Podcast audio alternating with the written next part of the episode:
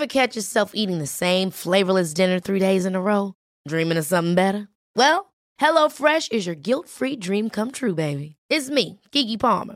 Let's wake up those taste buds with hot, juicy pecan-crusted chicken or garlic butter shrimp scampi. Mm. Hello Fresh. Stop dreaming of all the delicious possibilities and dig in at HelloFresh.com. Let's get this dinner party started. Quality sleep is essential. That's why the Sleep Number Smart Bed is designed for your ever evolving sleep needs. Need a bed that's firmer or softer on either side? Helps you sleep at a comfortable temperature? Sleep Number Smart Beds let you individualize your comfort so you sleep better together. JD Power ranks Sleep Number number 1 in customer satisfaction with mattresses purchased in-store. And now, save 50% on the Sleep Number limited edition Smart Bed for a limited time. For JD Power 2023 award information, visit jdpower.com/awards. Only at a Sleep Number store or sleepnumber.com. Hiring for your small business? If you're not looking for professionals on LinkedIn, you're looking in the wrong place. That's like looking for your car keys in a fish tank. LinkedIn helps you hire professionals you can't find anywhere else, even those who aren't actively searching for a new job but might be open to the perfect role. In a given month, over 70% of LinkedIn users don't even visit other leading job sites. So start looking in the right place. With LinkedIn, you can hire professionals like a professional. Post your free job on linkedin.com slash people today. Herzlich willkommen zu Auf Deutsch gesagt, dem Podcast für fortgeschrittene Lernende der deutschen Sprache. Von und mit mir, Robin Meinert. Hallo und herzlich willkommen zu einer neuen Episode von Auf Deutsch gesagt. Keine Sorge, ich sende diese Episode nicht aus dem Gefängnis, wie der Titel vielleicht vermuten lässt. Dennoch werden wir die Geschichten meines Gasts Rolf gleich hören, die euch das Gefühl geben werden, mitten im Gefängnis zu stehen. Denn Rolf ist ein ehemaliger Justizvollzugsbeamter aus Hamburg und wird euch gleich von seiner Arbeit und seinen skurrilen Erlebnissen im Gefängnis erzählen. Eigentlich wollte ich diese Episode der Gefängniswärter nennen. Ich finde, das wäre ein schöner Titel gewesen, aber damit war Rolf leider nicht ganz zufrieden und weshalb das so ist, erfahrt ihr auch gleich im Gespräch. Und eine kurze Triggerwarnung vorweg, da es im Gefängnis nicht nur harmonisch zugeht, werden wir auch über Themen wie Tod, Gewalt und Drogen sprechen. Aber keine Sorge, Insgesamt finde ich, ist das Gespräch mit sehr viel Humor gespickt und Rolf kann nicht nur spannende Geschichten erzählen, sondern er nutzt dabei auch interessanten Wortschatz, wie beispielsweise das Wort der Freigang oder jemanden in die Pfanne hauen. Und natürlich gibt es noch weitere Wörter und Redewendungen, die ich euch später in der Sprachanalyse im Detail erklären werde. Aber jetzt wünsche ich euch erstmal viel Spaß im Gefängnis, äh, nein, mit diesem Gespräch. Das Gespräch. Herzlich willkommen, lieber Rolf. Hallo, schön, ich freue mich hier zu sein. Danke. Äh, wir wollen dich natürlich erstmal kennenlernen. Du bist Justizvollzugsbeamter oder auch im Volksmund Gefängniswärter. Na, Gefängniswärter. Wärter gibt es eigentlich so aus dem Zoo, obwohl sie da auch Tierpfleger heißen. Also der Wärter ist ein umgangssprachlicher Jargon. Äh, ein Vollzugsbeamter macht nicht gerne als Wärter oder als Schließer angesprochen werden. Also äh, Justizvollzugsbeamter hört sich schon für ihn als Berufsbezeichnung ganz nett an, ja. Ja, und ich möchte nochmal hervorheben, wir kennen uns privat, nicht beruflich. ja, das ist gut für dich. Ja, richtig. Ja. ja. Wie bist du denn zu dem Beruf gekommen? Ähm, seinerzeit, ich war acht Jahre in der Bundeswehr. Damals war das äh, zu den Zeiten 73 bin ich in die Bundeswehr äh, eingetreten, bin dann acht Jahre da gewesen. Nachher ging das aus organisatorischen Gründen, Frau und Kind be äh, bekommen, äh, wurde das ein bisschen schwierig mit dem Standort, also bin ich nach acht Jahren ausgestiegen. Da ich aber viel mit jungen Menschen zu tun hatte und mit deutlicher Aussprache, mit Sprache, die die anderen verstehen und sich daran halten, das ist bei der Bundeswehr mit Befehl und Gehorsam, war das für mich irgendwie so ein Übergang, dass ich ähm, Angehörige habe, die jemanden kennen, der in der Justiz in Hamburg gearbeitet hat damals mhm. äh, und quasi ähm, zuständig war für die Ausbildung junger neuer Mitarbeiter, mhm. Beamte kam ich da zu von heute auf morgen. Äh, das ging ratzfatz. Das, die suchten gerade Leute. Ich musste eine Prüfung machen. Damals waren das 15 Monate, eine Ausbildungsprüfung, ähm, mhm. um überhaupt in der Justiz arbeiten zu können. Heute sind das zwei Jahre. Die Grundvoraussetzung war damals, man musste einen abgeschlossenen Beruf haben. Und mhm. das gilt auch noch heute. Man kann also nicht als junger Lehrlingsmensch äh, dort anfangen, sondern man muss äh, eine abgeschlossene Berufsausbildung haben. Man muss mindestens 21 Jahre alt sein. Man darf höchstens 35 Jahre alt sein. Und alles diese ganzen Kriterien passen so auf mich und somit bin ich dort angefangen. Mhm. Etwas blauäugig, hatte ja vorher nie eine Berührung mit Strafgefangenen, mit Kriminalität und sowas, das ist ja alles fremd gewesen, obwohl man vielleicht sagen könnte, Bundeswehr und äh, Justiz hat eine gewisse Ähnlichkeit. Äh, ich weiß ja. nicht, ob man das rausschneiden sollte. Aber äh, von daher war das für mich gut so. Also ja. so kam ich quasi als 26-jähriger junger Mensch ins Gefängnis, wenn man so will. ja. Und kannst du da mal einen typischen Tagesablauf beschreiben? Also was waren da deine Aufgaben? Ich sage jetzt immer war, weil du ja schon in Pension bist, ne? Ja, ja. Genau. Also der Tag in einer Justizvollzugsanstalt fängt immer an mit dem allgemeinen Wecken. Jeder, alle Zellen sind ja nachts über zu. Ähm, das heißt, zu einer bestimmten Zeit im Gefängnis in Hamburg ist es äh, Tradition so, dass um 6 Uhr morgens allgemeines Wecken ist. Das heißt, die Beamten gehen von ihrer Station in, an jede Zelle. Jede Zelle wird aufgeschlossen und es wird geprüft, ob der Gefangene, so makaber sich das anhört, noch am Leben ist. Das heißt also, man ruft in den Raum hinein, guten Morgen, Höflichkeit, mhm. kann man ja sagen, und der Gefangene muss antworten. Er kann also nicht nicht antworten, weil er keine Lust hat oder weil er noch schläft oder weil er welchen Grund auch immer hat, sondern für den Beamten muss es eindeutig und un unmissverständlich ein Lebenszeichen geben, dass der Gefangene noch am Leben ist. Mhm. Das ist ein ganz, ganz wichtiger Punkt, weil in an einigen äh, Strafanstalten, Justizvollzugsanstalten, ist es ähm, so, dass eine Station aus 30 Hafträumen besteht. Hm. Das heißt, er kann da nicht lange warten, sondern das muss relativ schnell gehen. Wenn um 6 Uhr angefangen wird mit Wecken, dann muss er um fünf Minuten nach sechs mit dem Wecken durch sein. Das heißt, hm. das muss ratzfatz gehen. Zelle wird aufgeschlossen, das ist ja dunkel drin, das ist mit Vorhänge zugezogen, damit der Insasse auch normal schlafen kann. Man macht auch nicht das Licht an, man will ihn ja nicht erschrecken. Äh, das Lichtschalter ist übrigens draußen und auch drin. Ähm, man könnte das, aber man ruft hinein, spricht hinein, guten Morgen, und der Insasse sagt, guten Morgen, dann weiß ich, dass er am Leben ist und dann gehe ich in den, in den nächsten Haftraum und mache das dort auch. Das ist also das Grundsätzliche, damit fängt das jeden Morgen an, immer und überall. Mhm.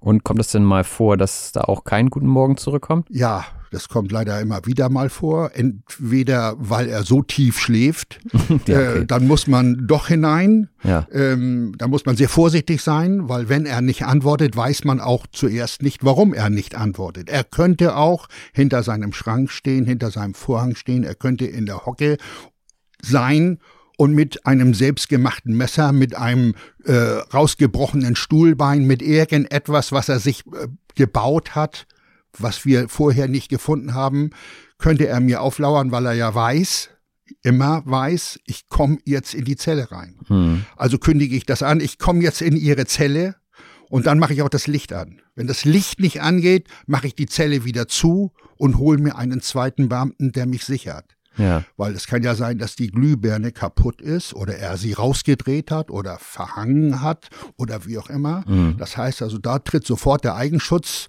äh, ein, indem man nicht blauäugig in die Zelle hineingeht, um denn den Gefangenen zu suchen dort. Äh, so groß ist das zwar nicht, aber in der Dunkelheit schon. Das heißt, Licht an und dann sehe ich ihn, dann sehe ich ja, ob er in seinem Bett liegt, ganz normal. Ja. Und erst dann muss ich kurzfristig entscheiden, ob ich ihn anfasse. Und wie geht es dann weiter? Wenn das Wecken ganz normal durchgelaufen ja. ist, dann kommt der sogenannte Hausarbeiter, das ist einer der Gefangenen, der dafür abgestellt wird, auf eigener Basis. Der wird auch bezahlt dafür, dass er das Frühstück auf die Station holt. In Zum Beispiel in Hamburg gibt es ähm, ähm, Justizvollzugsanstalten, die haben fünf Stockwerke übereinander. Das heißt also, es muss ja irgendwo hergeholt werden und irgendwo hingebracht werden. Dieser äh, Hausarbeiter, wie er heißt, der holt von der Küchen-Lebensmittelausgabestation unten, ganz unten im Erdgeschoss, holt er die Lebensmittel hoch, Frühstück eben, Brot, Käse, Wurst, Tee, was auch immer, Kaffee, was die Leute so trinken und essen, was man eben morgens frühstückt. Das holt er hoch und der verteilt dann für alle das Frühstück quasi auf dem Flur. Jeder muss aus, seiner, aus seinem Haftraum heraus und an einen Stützpunkt, meistens an der Sternseite des Flures quasi.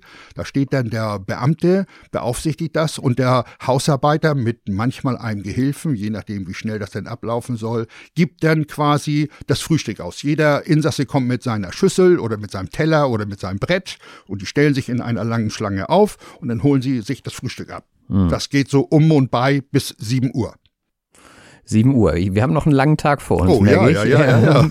So, wenn wir das ein bisschen straffer fassen, was gehört noch zu deinen Aufgaben? Äh, den Gefangenen zur Arbeit bringen. Innerhalb der Anstalt äh, gibt es Arbeitsplätze, die Bäckerei, die Druckerei, die Tischlerei, Werkbetriebe, ähm, viele äh, Betriebe arbeiten für andere Gewerke, also für, für außenstehende Firmen mhm. werden irgendwelche Gegenstände produziert. Da wird der Gefangene hingebracht und dann ist es halb acht ungefähr und dann fängt es an für den Beamten, das jetzt sind ja quasi alle Insassen aus ihren Zellen raus. Jetzt fängt er an, die Hafträume zu überprüfen. Hm. Jeden Tag nicht alle auf einmal, das schafft er nicht, weil man braucht ungefähr für eine Haftraumuntersuchung gut eine halbe Stunde. Das heißt, das kann man sich ja ausrechnen, wie viel, wie viel äh, Hafträume er schafft zu prüfen. Es ist ja nicht nur das. Zu früheren Zeiten wurden auch noch die Wachtürme besetzt im Zwei-Stunden-Rhythmus. Mhm. Die äh, Beamten haben auch noch die Aufgabe, die Freistunden, manche äh, Insassen können nicht zur Arbeit gehen, dürfen nicht zur Arbeit gehen. Die werden also in den Hafträumen quasi weiter behalten. Um sieben Uhr, wenn alle zur Arbeit gehen, werden deren Hafträume wieder abgeschlossen. Äh, und dann werden sie zu bestimmten Zeiten aus dem Haftraum runter in einen sogenannten Freistundenhof geführt, wo die Gefangenen dann quasi eine Stunde im Kreis laufen dürfen, um sich zu bewegen. Mhm. Also so wie man es auch aus dem Fernsehen kennt. So wie man es vielleicht auch aus dem Fernsehen kennt. Im Extrem bedeutet das 23 Stunden Haftraum, eine Stunde Freigang. Wow. Dann kann das auch noch sein, dass der Beamte irgendeine andere Tätigkeit hat, die er noch machen muss, mhm. weil er arbeitet ja nur sieben Stunden und 15 Minuten. Diese sieben Stunden 15 äh, erklären sich daraus, dass der Tag 24 Stunden hat. Daraus werden zweimal eine Frühschicht und eine Spätschicht mit jeweils sieben Stunden gemacht. Das sind 14 Stunden und die Nacht besteht aus 10 Stunden Dienst, also kommen 24 Stunden, sieben und eine Viertelstunde, nochmal sieben und eine Viertelstunde und die Nachtschicht dann 10 Stunden, in 24 Stunden um. Das heißt also in seinen sieben Stunden, die 15 Minuten, die erklären sich von einer Übergabe. Der Frühdienstbeamte übergibt äh, in einem persönlichen Gespräch mit dem Spätdienstbeamten die, seine Station. Er erklärt, der Herr Meier hat dies gemacht, der Herr Müller hat jenes gemacht, in dem Haftraum war, war das vorgefunden worden und, und, und, und, und. Ähm, das erklärt sich also für diese Viertelstunde Überhang. Der Frühdienst hat eine Viertelstunde länger und der Spätdienst hat eine Viertelstunde früher. Das ist diese Viertelstunde ja. Übergangszeit. Und dann in, im Spätdienst wiederholt sich das eigentlich. Äh, Im Spätdienst kommt noch die Freistunde dazu. Wenn alle Gefangenen um und bei 16 Uhr von der Arbeit kommen, dann dürfen sie draußen auf dem Hof Fußball spielen, Sport treiben, äh, nur sitzen mit anderen Mitgefangenen und trinken Kaffee, unterhalten sich, spielen irgendwelche Spiele oder treiben Sport. Auch eben, wir haben einen großen Sportraum gehabt, mhm. äh, wo dann Kraftsport gemacht wurde. Oder auch werden künstlerische Sachen gemacht, die werden für ähm, quasi für bildhauerische Tätigkeiten haben wir auch eine ganze Zeit lang gehabt. Das Gefangene dazu Lust hatten, bildhauerisch tätig zu werden, mhm. zu malen, zu zeichnen, zu lesen. Äh, sehr häufig kommt das auch vor, dass aus bestimmten Gründen äh, Angehörige zu bestimmten Zeiten dann auch in die Haftanstalt kommen dürfen, um den Gefangenen zu besuchen. In der Regel nicht mhm. in der Woche, sondern nur am Wochenende. Aber Gleichwohl gibt es Zeiten, dass Gefangene ähm, in bestimmten Räumen dann mit dem Gefangenen, mit dem Insassen ähm, einen Besuch durchführen kann. Hm. Und du sagst jetzt immer Insassen, sind das alles Männer oder gibt es da auch Frauen? Also in Hamburg gibt es natürlich auch Frauen. Das sind äh, ganz andere Anstalten. Also ist es separ separat? Es wird separiert, ja, ja. Also man muss wirklich sagen, es gibt einen Männervollzug und es gibt einen Frauenvollzug. Es gibt keinen gemischten Vollzug wobei man das auch nicht so ganz genau sagen kann. Es gibt eine, eine Vollzugseinrichtung, ähm, wo quasi beide Geschlechter äh, in einer Haftanstalt sind, allerdings räumlich natürlich getrennt. Mhm. Sie dürfen gemeinsam zum Essen gehen, sie dürfen gemeinsam sich auf den Freistundenhof aufhalten. Das gibt es also schon. Aber grundsätzlich ist natürlich der Vollzug getrennt zwischen Männlein und Weiblein. Und wie ist dann so das Verhältnis zwischen euch und den Insassen? Also ich kann mir vorstellen, das hörte sich jetzt vor meinem inneren Auge so ein bisschen an wie so ein bisschen Abfertigung und äh, ja, so jetzt ist das, jetzt wird er so ein bisschen rau oder schroff geweckt und danach gibt es erstmal Frühstück. Also das hört sich jetzt nicht nach netter Atmosphäre an, ne? Ja, naja, man muss natürlich grundsätzlich sagen, das ist ein restriktives System. Mit Net gibt es nicht sehr viel. Ähm, das ganze System muss äh, organisiert sein. Mhm. Das heißt, äh, ich kenne das zum Beispiel aus der Justizvollzugsanstalt Fuhlsbüttel. Da waren in einem Haus 620 Insassen, mhm. alles Männer. Das sind an die 60 verschiedene Nationen, die auch somit ganz viele verschiedene Mentalitäten haben. Da kann man nicht mit nett miteinander sprechen. So häufig äh, gibt es schon die Sprachbarriere. Hm. Ich, wenn ich mich so, noch so nett ausdrücke, versteht er das nicht. Er sieht mich nur als Beamter, den er vielleicht aus seinem Heimatland kennt, der in Uniform kommt, der ihn nicht natürlich nicht so behandelt wie in seinem Heimatland, das vielleicht in äh, Gefängnissen gemacht wird. Natürlich hm. nicht.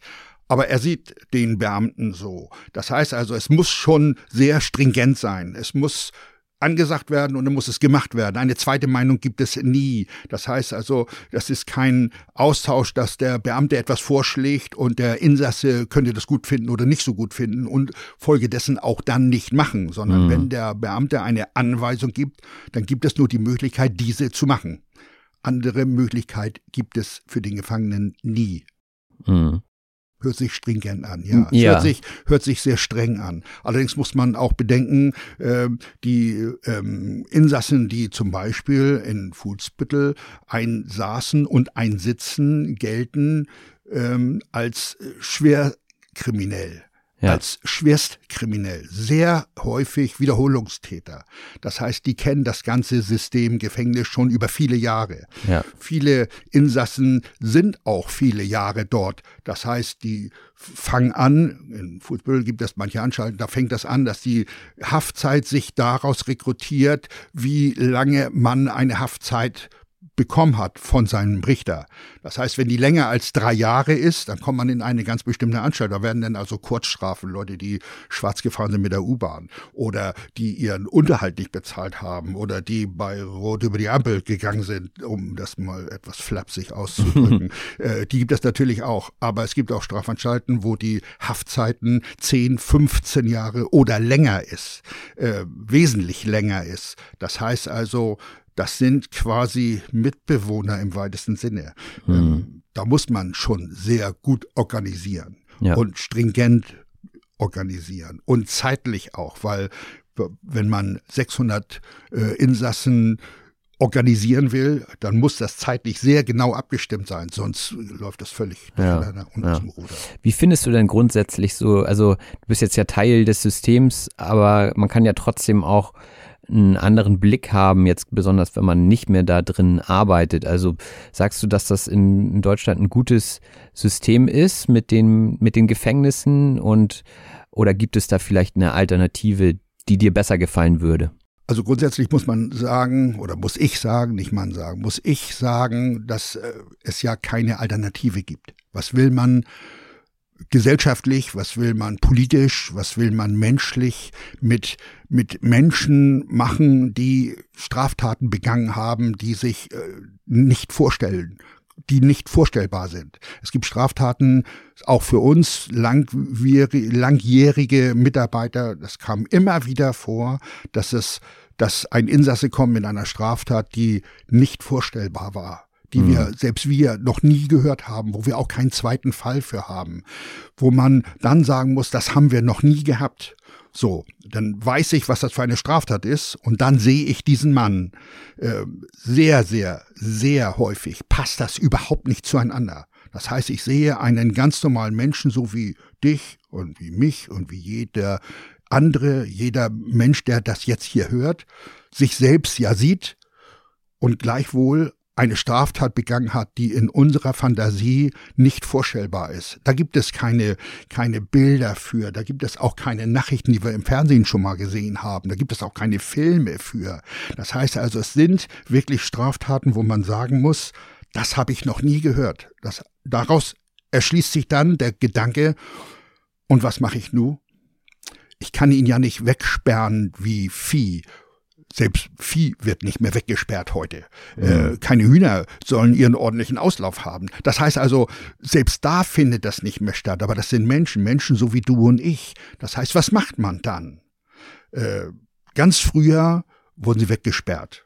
23 Stunden weggesperrt, eine Stunde im Kreis laufen und dann wieder wegsperren. Das weiß man mittlerweile, dass das nicht funktioniert, hat und auch heute nicht mehr funktioniert. Deswegen wird ganz, ganz viel unternommen, diesen straffällig gewordenen Menschen in eine Situation zu bringen, dass er passend für die allgemeine Gesellschaft tragbar wieder wird. Hm. Das heißt, es wird sehr viel gesprochen mit ihm. Es, er wird sehr, sehr stark integriert in eine Arbeitswelt, in eine Umgangswelt, in eine Gesprächswelt. Das heißt, sehr häufig kommt das ja vor, dass Menschen Straftaten begehen, weil sie alleine waren, weil sie einsam waren, weil sie niemanden hatten oder weil sie niemanden hatten, der ihrer Meinung nach über ihnen steht. Das heißt, die haben sich selbst gesehen als das Ende der Evolution. Hm. Nur was derjenige sagte, galt. Das sind vor allen Dingen bei Kriegsteilnehmern äh, aus verschiedenen Kriegen, die wir in der Vergangenheit kennen. Wenn wir dann Leute bekommen, inhaftierte, verurteilte Menschen bekommen, die extrem lange Haftzeiten haben, dann muss man sagen, ähm, wird es sehr, sehr schwierig. Mhm. Es wird sehr, sehr schwierig. Gleichwohl gibt es auch Menschen, die sich nicht anpassen können nicht anpassen wollen.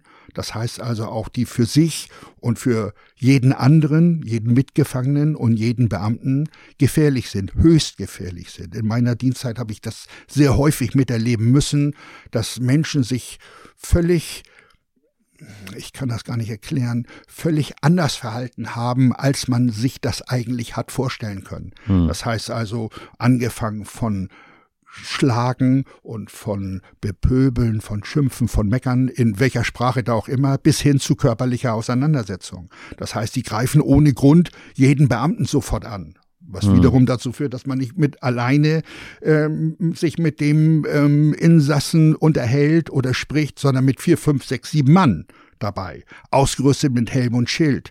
Das heißt, es sind auch sehr viele Insassen, die äh, nicht anders ja, leider Gottes bewirtschaftet werden können, mhm. sondern im Extrem weggesperrt und versucht zu integrieren. Mhm. Resozialisierung wäre das Stichwort.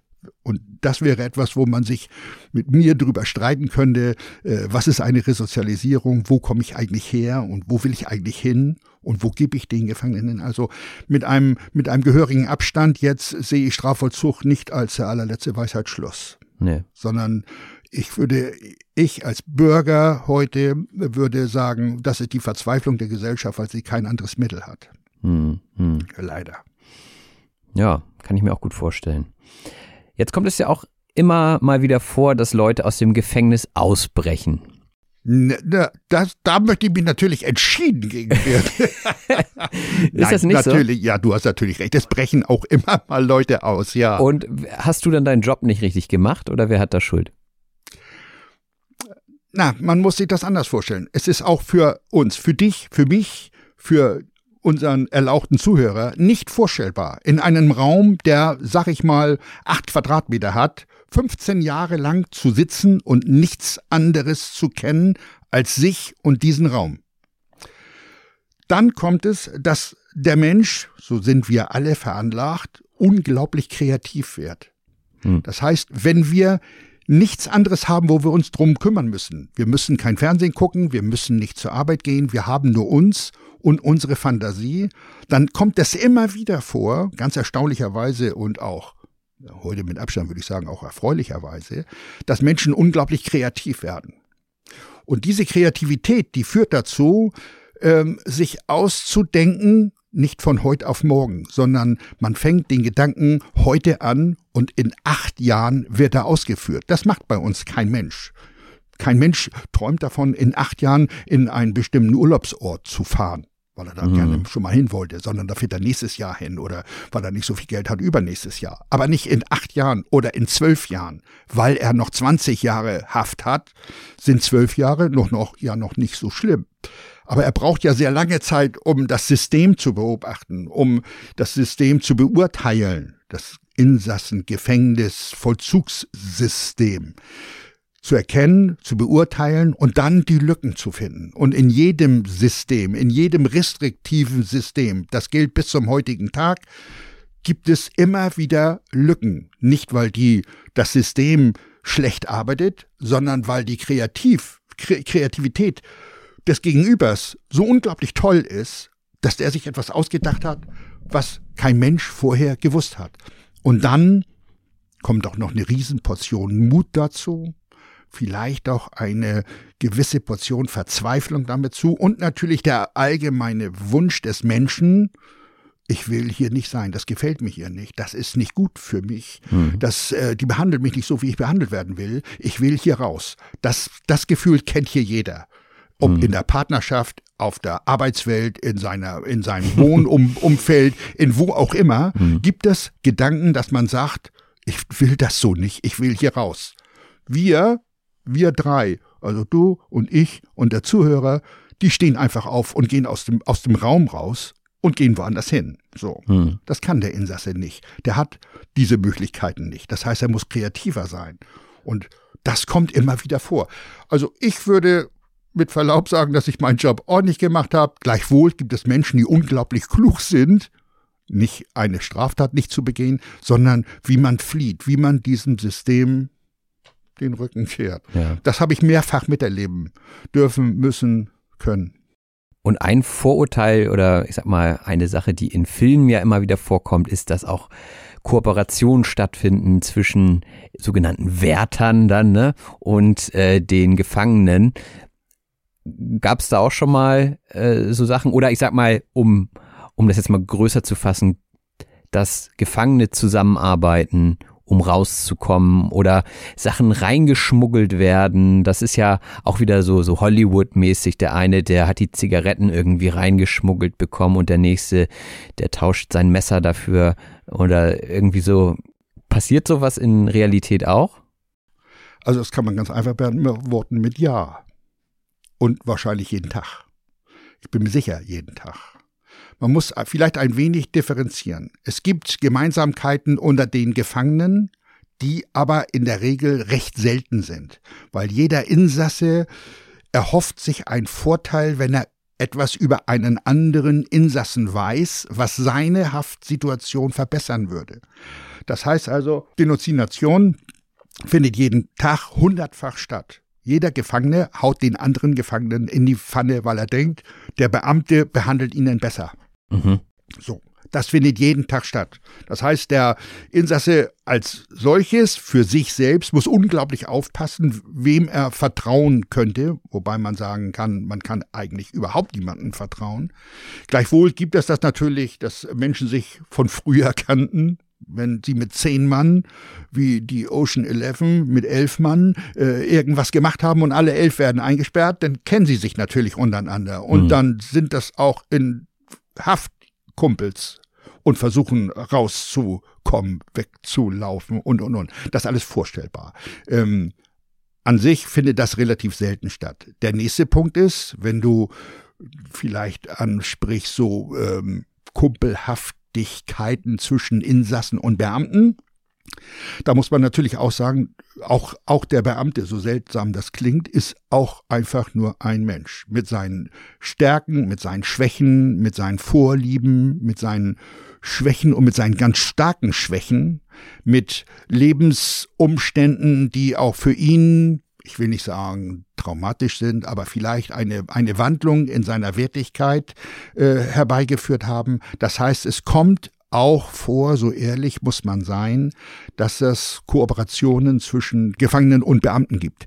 Das kommt vor. Ja, so ehrlich muss man sein. Man kann das auch nicht unter den Tisch kehren, weil es baut sich ja die Frage auf, wie kommen Handys ins Gefängnis? Wie kommen Drogen ins Gefängnis? Wie kommt, wie kommt eine Bildzeitung ins Gefängnis? Äh, das ist ja genau die mhm. gleiche Form. Wenn man sie da nicht kaufen kann, dann baut sich ja die Frage auf, wo hat der Insasse in seiner Zelle die Bildzeitung her. So, ja. äh, das heißt also, die kann nur jemand mitgebracht haben. Die kommt ja nicht durchs Fenster geflogen. Das ist nun eher, glaube ich. Ähm, äh, wir haben das viele Zeiten gehabt, so, dass es irgendwann eine Zeit gab, wo wo Angehörige oder Freunde von draußen Drogen in Tennisbälle eingelegt haben. Man kann, wenn man sie ganz klein einritzt, ich verrate jetzt hier den Geheimtrip, äh, dass man sie ganz klein eintritt und sie dann öffnet und da Drogen hineintut, kleine Pillen oder was auch immer, dann ist die Spannung des Balls immer noch sehr hoch. Hm. Und wenn man sich dann außerhalb der Mauer hinstellt und mit einem Schläger ordentlich ausholt und dann diesen Tennisball über die Mauer schießt, dann liegt er ja quasi im Innenhof einer Justizvollzugsanstalt. So. Hm. Das kann man natürlich nicht so viel machen, wenn da sowieso, wenn die zufälligerweise auf dem Tennisplatz von dem, von der, von der Anstalt gelandet sind, da liegen da Hunderte. Wie soll man da den richtigen rausfinden? Aber sowas zum Beispiel ist mit Schmuckelei zu bezeichnen, indem so Haft, äh, so hm. Drogen eingebracht werden. Es gibt ja. auch noch die Möglichkeiten, dass die äh, durch Fremde äh, hineingebracht werden. Äh, also ich spreche so zum Beispiel Bauarbeiter, zivile Bauarbeiter, die in, in einer Anstalt irgendwelche Reparaturen durchführen müssen, sind eine potenzielle Gefahr, etwas einzubringen, was nicht erlaubt ist. Hm. So. Hast du vielleicht noch ein ganz absurdes Beispiel für uns, so zum Schluss der Episode? Ich finde, das war jetzt, da war jetzt schon ganz viel Kurioses dabei, für mich jedenfalls. Aber fällt dir noch vielleicht eine Sache ein, die man vielleicht sich so nicht vorstellen würde, wenn man keinen Kontakt mit dem Gefängnis hatte. Ja, äh, das Hauptthema in, im Gefängnis sind ja Drogen in jeder Form und Farbe. Das heißt also, wie bringt man Drogen hinein? Der Besuch findet statt, indem die Besucher, die Angehörigen in einem besonderen Raum von männlichen und von weiblichen Beamten abgetastet werden nach Hieb- und Stichwaffen, nach Schusswaffen, nach fühlbaren Drogen am Körper. Es ist aber nicht möglich, in den Körperöffnungen zu schauen. Das heißt also, den Mund kann ich noch aufmachen lassen. Machen Sie mal den Mund bitte auf. Da macht die Dame oder der Herr den Mund auf und ich kann sehen, ob der da einen großen Plastikbeutel drin hat, wo 25 Pillen drin sind. Das kann ich ja noch sehen.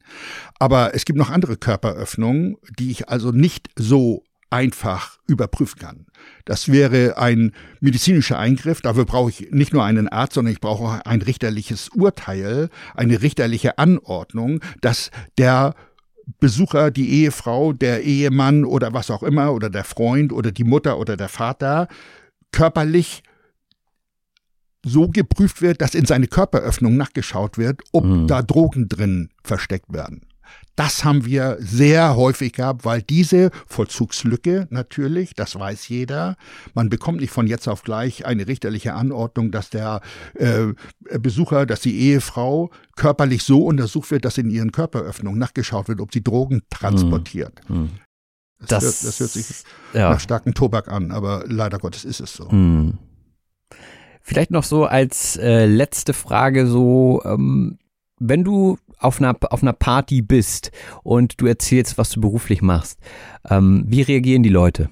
Also meistens ist es anders. Ich erzähle das nach Möglichkeit nicht, weil ich das weiß, dass diese Geschichten sich so unnatürlich anhören. Meistens ist es so, dass wenn wir auf einer Veranstaltung sind, auf einer Party sind, irgendeiner sagt, und der da hinten hier, der alte Mann, mit dem Zopf hinten, der hat, der, der hat früher mal im Gefängnis gearbeitet. Dann kann das Geburtstagskind auch zu Bett gehen, weil die Party war's dann. Dann stehen natürlich zehn Leute um einen rum und fragen alles Mögliche, die gleichen Fragen, wie du sie stellst, noch, noch schlimmere Fragen, noch tollere Fragen. Und ähm, dann ist es natürlich so, dass man, ja, wenn man so veranlagt ist, gerne zu erzählen, dann fängt man an, Geschichten zu erzählen, die natürlich für jeden normalen Menschen unvorstellbar, unglaubwürdig äh, und nicht vorstellbar sind. Natürlich äh, bildet sich dann eine Traube und jeder hat äh, seine Frage, weil er sagt, das ist, habe ich noch nie gehört. Im Fernsehen habe ich das noch nie gesehen. In der Zeitung habe ich das noch nie gelesen. Ähm, sehr häufig ist denn ähm, das so, dass man, dass man sich schon zusammenreißen muss, um die mhm. Geschichten also nicht zu gruselig zu, zu erklären oder zu beschreiben und nach Möglichkeit auch glaubwürdig äh, zu erklären. Sehr häufig kommt das vor, dass die Geschichten so absurd sind, so skurril sind, dass das Gegenüber sagt, also das hört sich toll an, du hast das auch nett erzählt, aber das glaube ich nun überhaupt nicht. Äh, das, äh, das erlebe ich sehr, sehr häufig, weil die Leute, weil der Mensch an sich, der nicht im Gefängnis gesessen hat, sagen muss für sich selbst, äh, das ist eine Welt, die kann ich mir nicht vorstellen. Mm, mm. Ja, vielen Dank für die tollen Einblicke. Gerne, habe ich gerne gemacht. Das ja. äh, war auf jeden Fall sehr bildlich vorzustellen und ähm, ja, ich denke, das waren viele neue Eindrücke auch für die Hörerschaft. Also vielen Dank, Rolf. Ja, gerne und gemacht. Wir gucken jetzt gleich mal weiter, ob ich sprachlich da einiges analysieren kann. Ich glaube, da waren doch einige Wörter dabei. ja, vielleicht kann man das auch ein bisschen raushören, dass wir aus Hamburg kommen. Äh, bei mir ganz bestimmt, wenn wir irgendwo anders sind, dann hört jeder Mensch am Nachbartisch sofort und kommt an, fragt nicht, ob ich im Gefängnis war, das ist Quatsch. Aber äh, kommen Sie aus Hamburg? Weil mhm.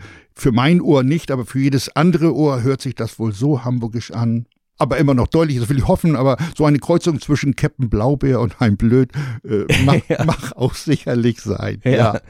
Super, Rolf. Ich danke dir. Mach es gut. Okay, vielen Dank auch. Alles Gute für dich. Ja, gleichfalls. Danke.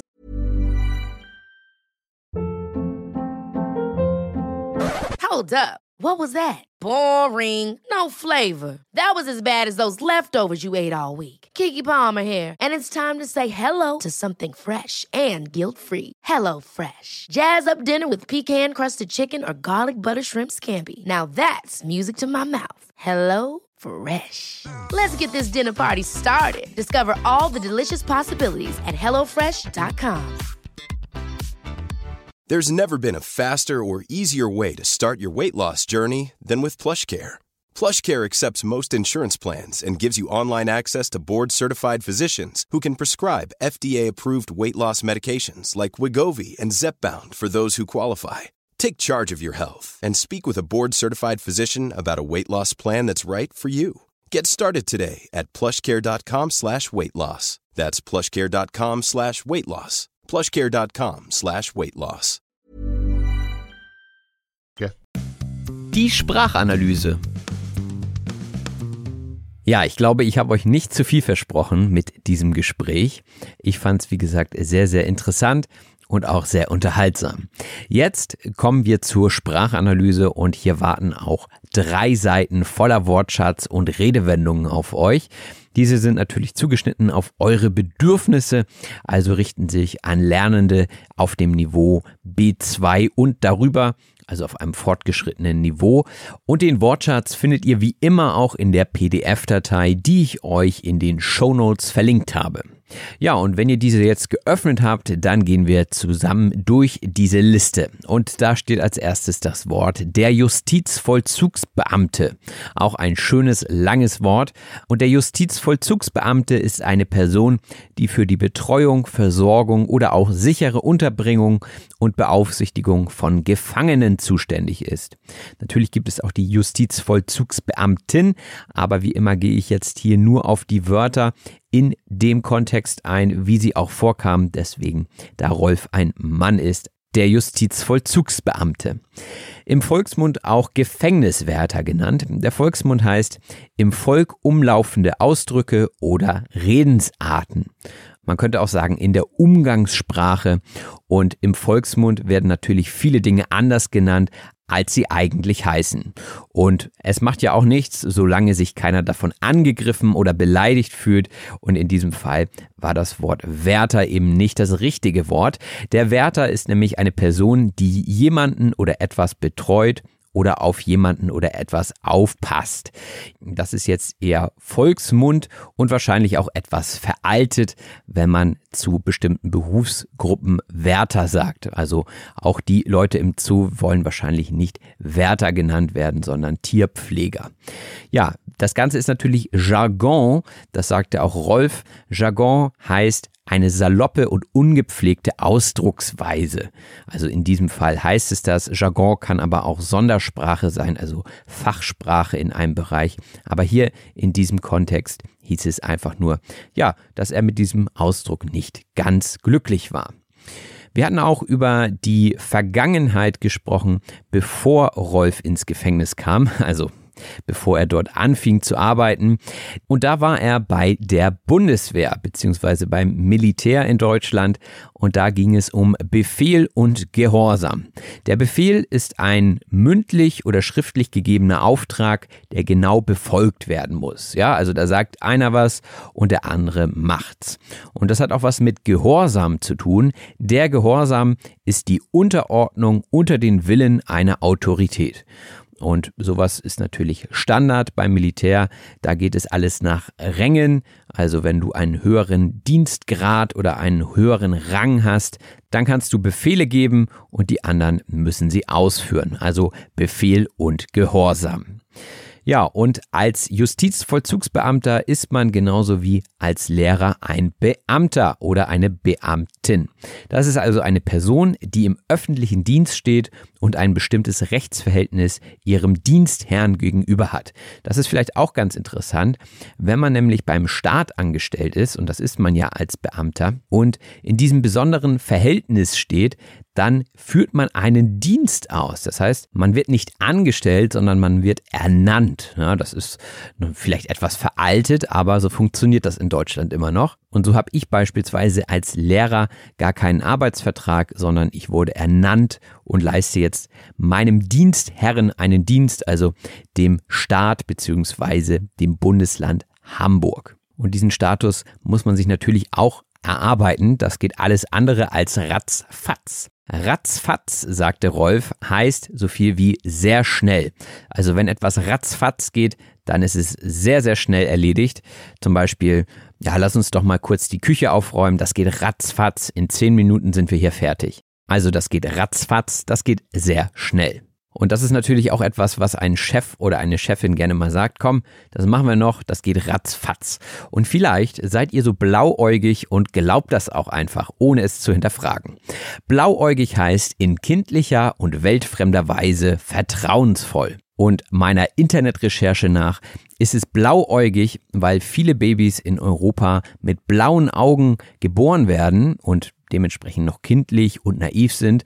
Und es kann wohl auch sein, dass im Laufe der ersten paar Monate sich die Farbe noch ändert. Das wusste ich gar nicht. Also aus blauen Augen können auch immer noch grüne werden oder was auch immer. Und äh, deswegen sagt man eben, ja, kindliche Augen sind oftmals blau, deswegen blauäugig.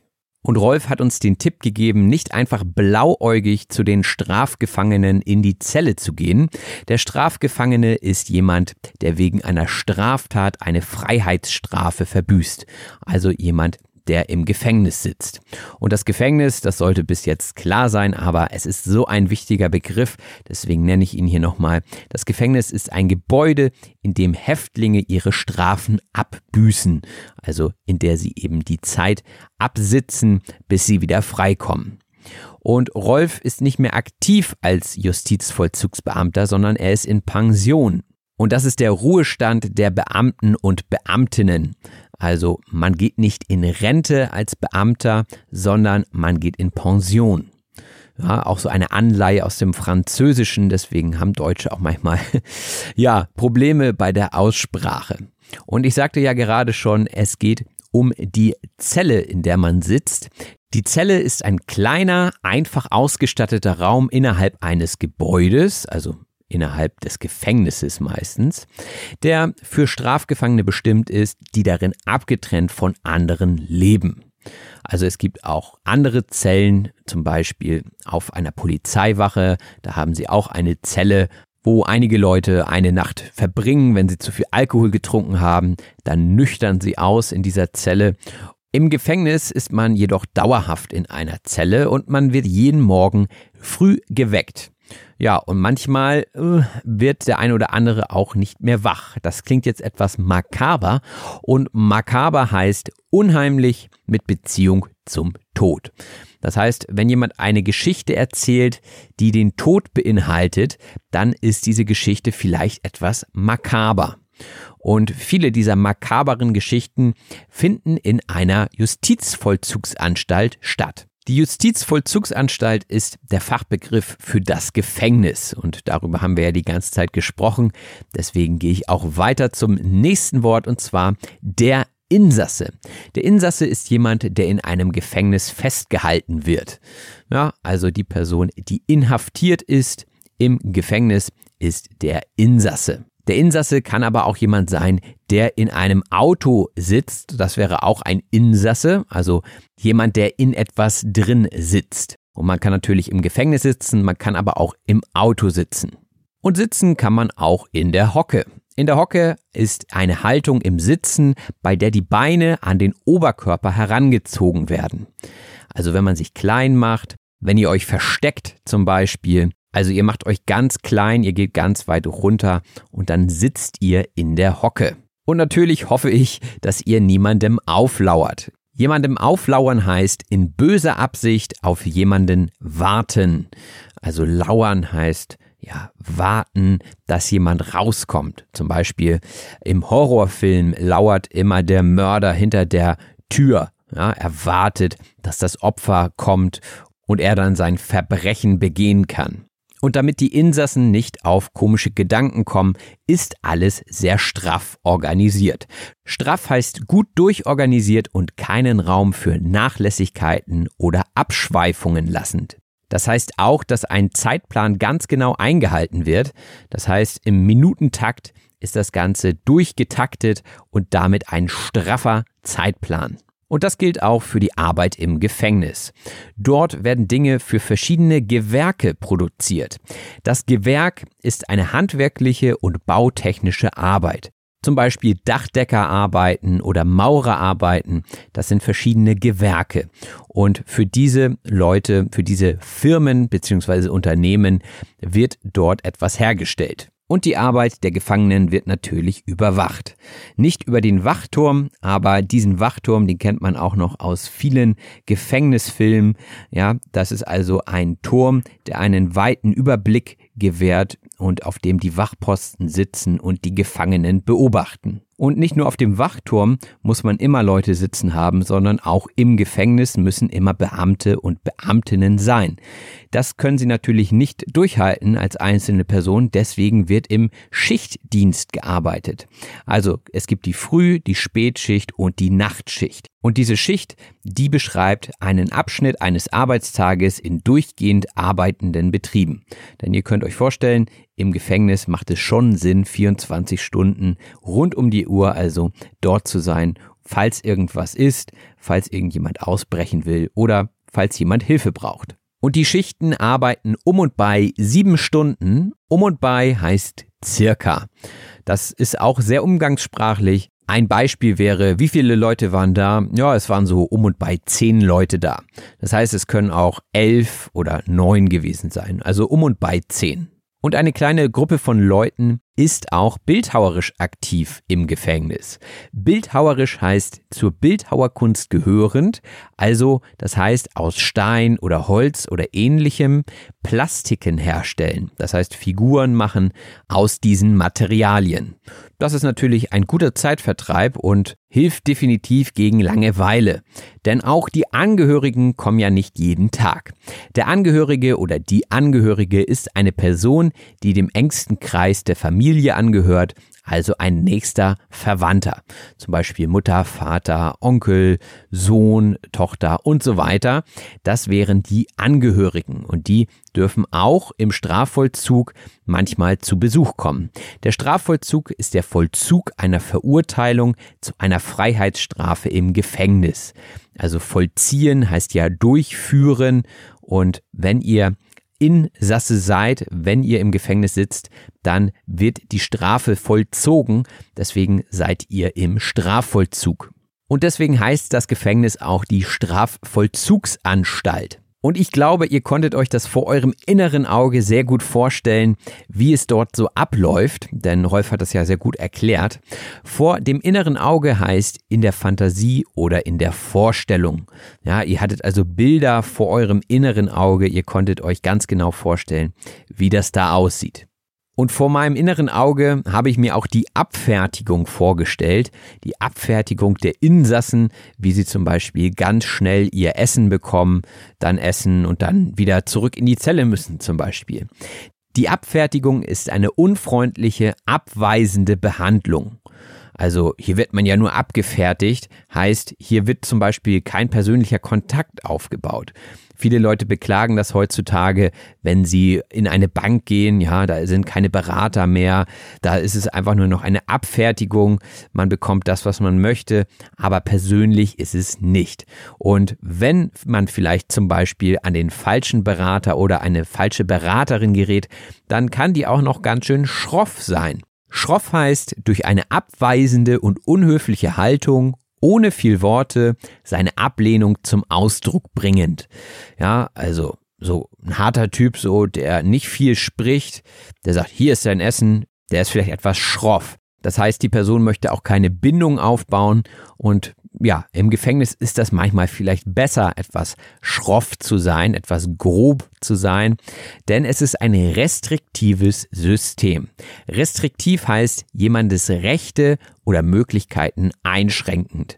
Ne? Sonst könnte man ja auch sagen, ja, jeder macht, was er will, wir machen die Zellen auf und gucken mal, wie es wird.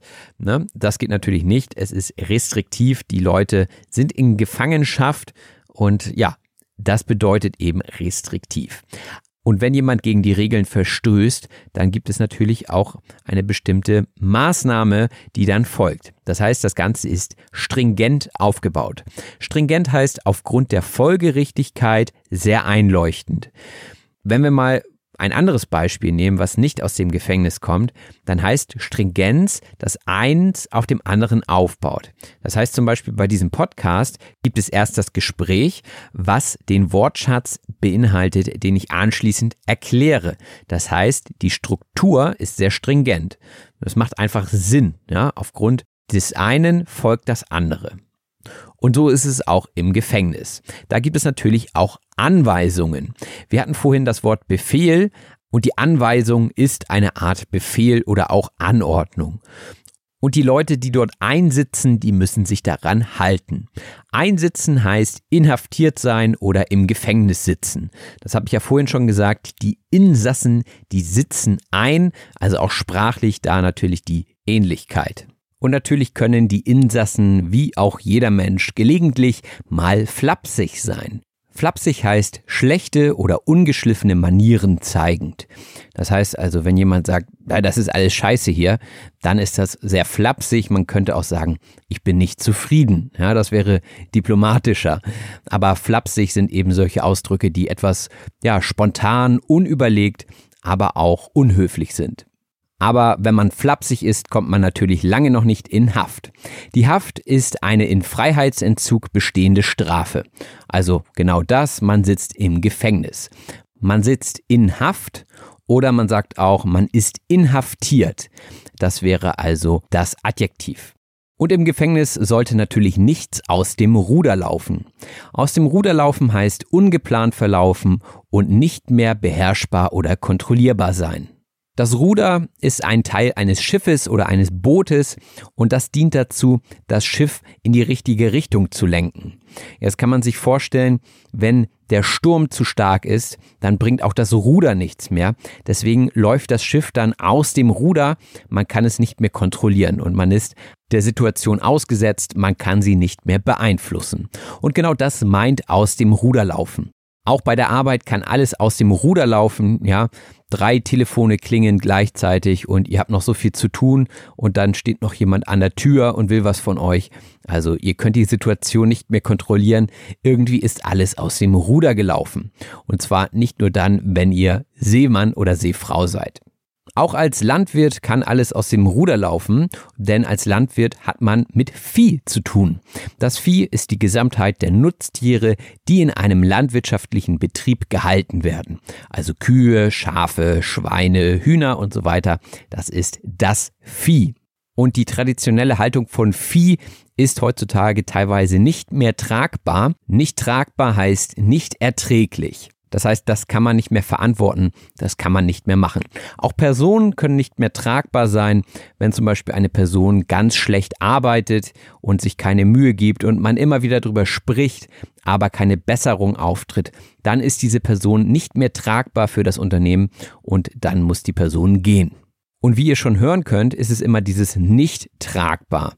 Ja, also immer in verneinenden oder einschränkenden Kontexten genutzt. Man sagt also nicht, du bist tragbar für das Unternehmen. Warum sollte man das auch betonen?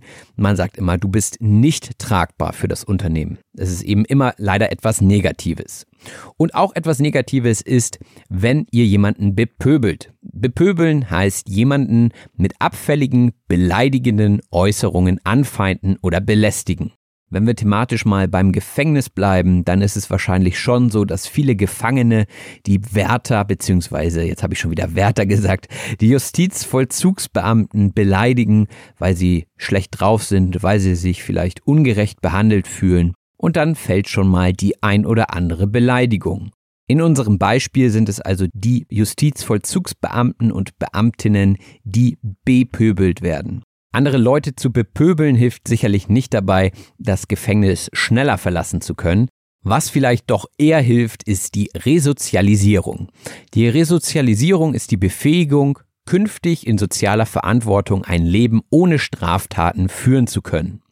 Ja, und das ist natürlich das Ziel, wenn man die Haft beendet hat, dass man dann ein ganz normales Leben weiterleben kann. Das wird aber immer schwieriger, je länger die Haft anhält.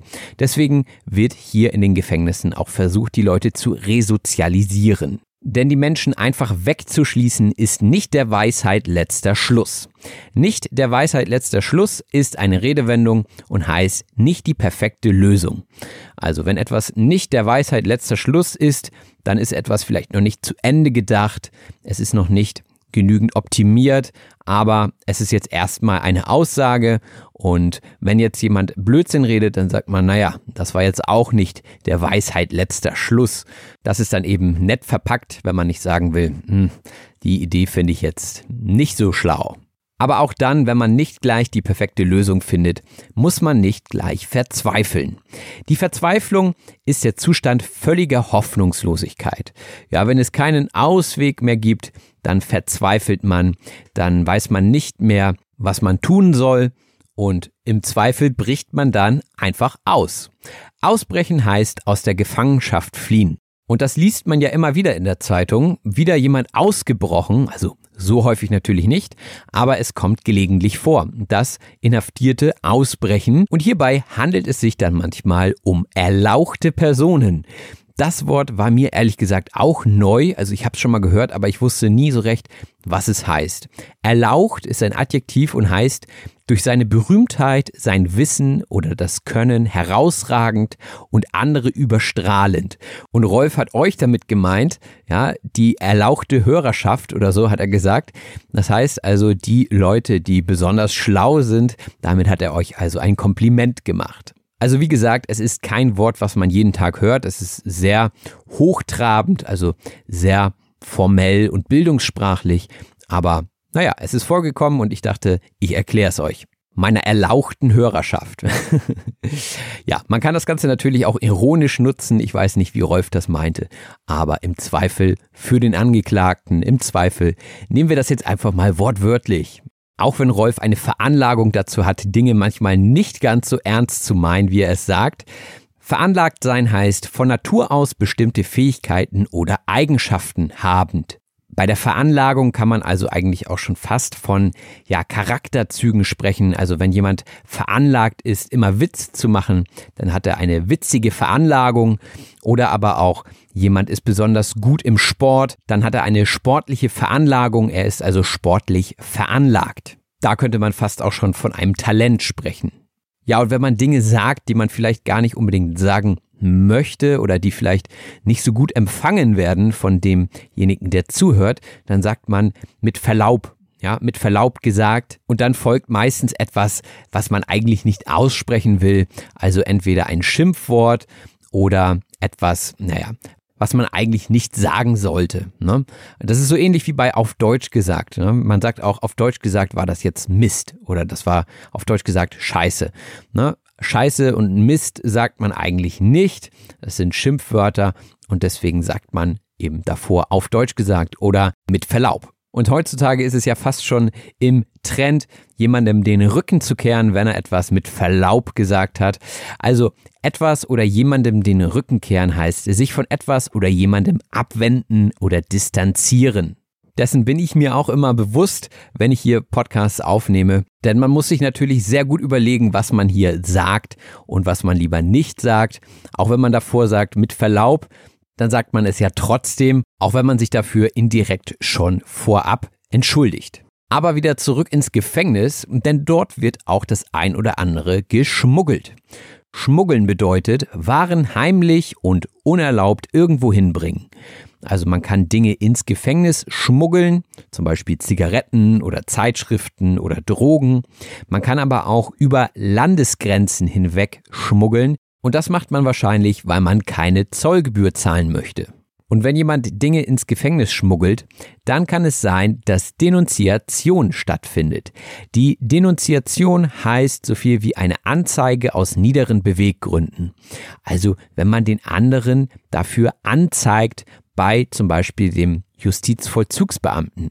Wenn man sagt, hier, der hier links in der linken Zelle, der hat schon wieder Zigaretten reingeschmuggelt, dann denunziert man diese Person. Das heißt, man zeigt sie an und erhofft sich selbst daraus einen Vorteil. Das heißt, wenn ihr zum Beispiel euren Nachbarn denunziert, ja, ihr ruft bei der Polizei an und sagt hier, der mäht am Sonntag Rasen, und dann kommt die Polizei und er muss Strafe zahlen, dann habt ihr sonntags Ruhe in Zukunft. Das heißt, ihr habt ihn denunziert, weil ihr einen Vorteil daraus erlangt habt. Umgangssprachlich könnt ihr auch sagen, ihr habt ihn in die Pfanne gehauen. Jemanden in die Pfanne hauen heißt jemanden verraten oder auch jemanden fertig machen. Das heißt also, wenn ihr jemanden verratet, dann fügt es ihm ja Schaden zu und genau das ist damit gemeint, jemanden in die Pfanne hauen. Warum ist es jetzt in die Pfanne hauen? Angeblich ist es so, dass alles, was in der Pfanne landet, auch fertig gemacht wird. Das heißt, das Leben, also sofern vorher ein Tier zum Beispiel gelebt hat, ist ja aus dem Tier raus, wenn es in der Pfanne landet. Dementsprechend ist ein Mensch im übertragenen Sinne auch ausgeliefert. Er ist fertig gemacht worden, wenn er in die Pfanne gehauen wurde. Und sowas passiert tagtäglich im Gefängnis, das darf man nicht unter den Tisch kehren. Etwas unter den Tisch kehren heißt etwas verschweigen oder verheimlichen. Wenn ihr euch also vorstellt, wie ihr mit einem Besen den Boden kehrt, also mal angenommen, ihr habt keinen Staubsauger, denn diese Redewendung ist natürlich schon etwas älter, dann kehrt ihr also mit einem Kehrbesen den Boden. Und normalerweise würde man ja dann die Krümel und den Staub und alles, was da so zusammengekehrt wurde, entsorgen. Und naja, wenn man keine Lust dazu hat, dann kehrt man das einfach unter den Tisch und dann sieht man es nicht mehr, denkt man jedenfalls. Also man versucht es zu verschweigen oder zu verheimlichen, dass dieser Staub da unter dem Tisch ist. Und im übertragenen Sinne ist es eben so, dass man etwas verheimlichen will, wenn man etwas unter den Tisch kehren will. Und wenn man im Gefängnis eine Hieb- und Stichwaffe besitzt, dann will man das sicherlich auch unter den Tisch kehren. Die Hieb- und Stichwaffe ist eine Waffe, die dazu bestimmt ist, durch Muskelkraft, also durch Hieb, Stoß, Stich, Schlag oder Wurf Körperverletzungen zu verursachen. Also Standard, ein Messer zum Beispiel ist eine Hieb- und Stichwaffe. Und wenn man sowas gegen Menschen einsetzt, dann ist das schon starker Tobak. Starker Tobak heißt so viel wie überraschend unangenehm und schwer erträglich.